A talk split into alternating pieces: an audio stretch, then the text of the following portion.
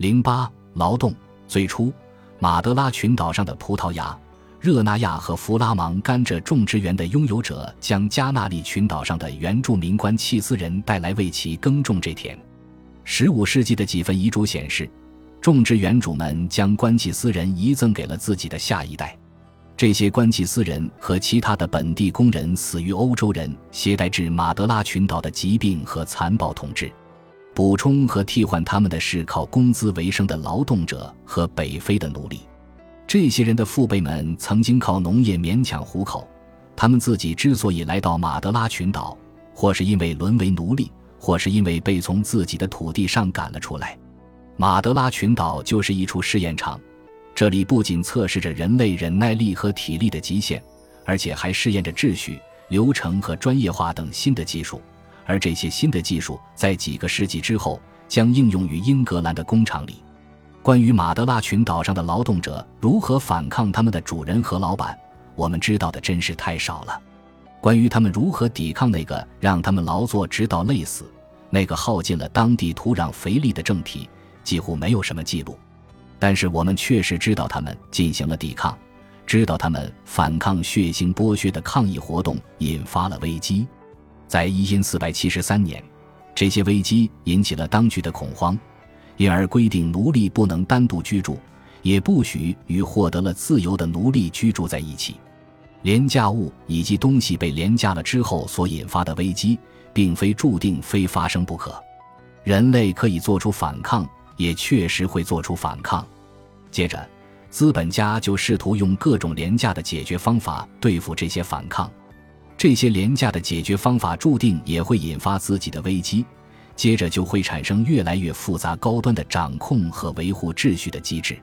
这种阶级斗争是资本主义生态中至关重要的变化引擎。尽管对马德拉群岛上奴隶造反的历史我们知之甚少，但是我们确实知道，在榨糖业繁荣期结束时，奴隶制和种植园的技术已经得到了完善。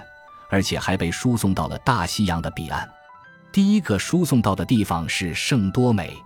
在一五九六年，逃跑出来的安格洛雷斯部落奴隶烧毁了岛上的榨糖厂，还包围了当地的首府长达两个星期之久。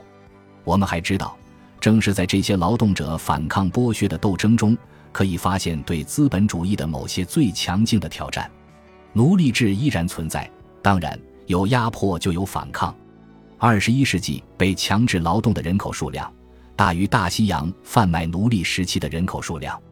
国际劳工组织发现，二零一二年全世界被强制劳动的人口数量接近两千一百万人，其中的二百二十万人是被国家或者叛军组织强迫劳动的。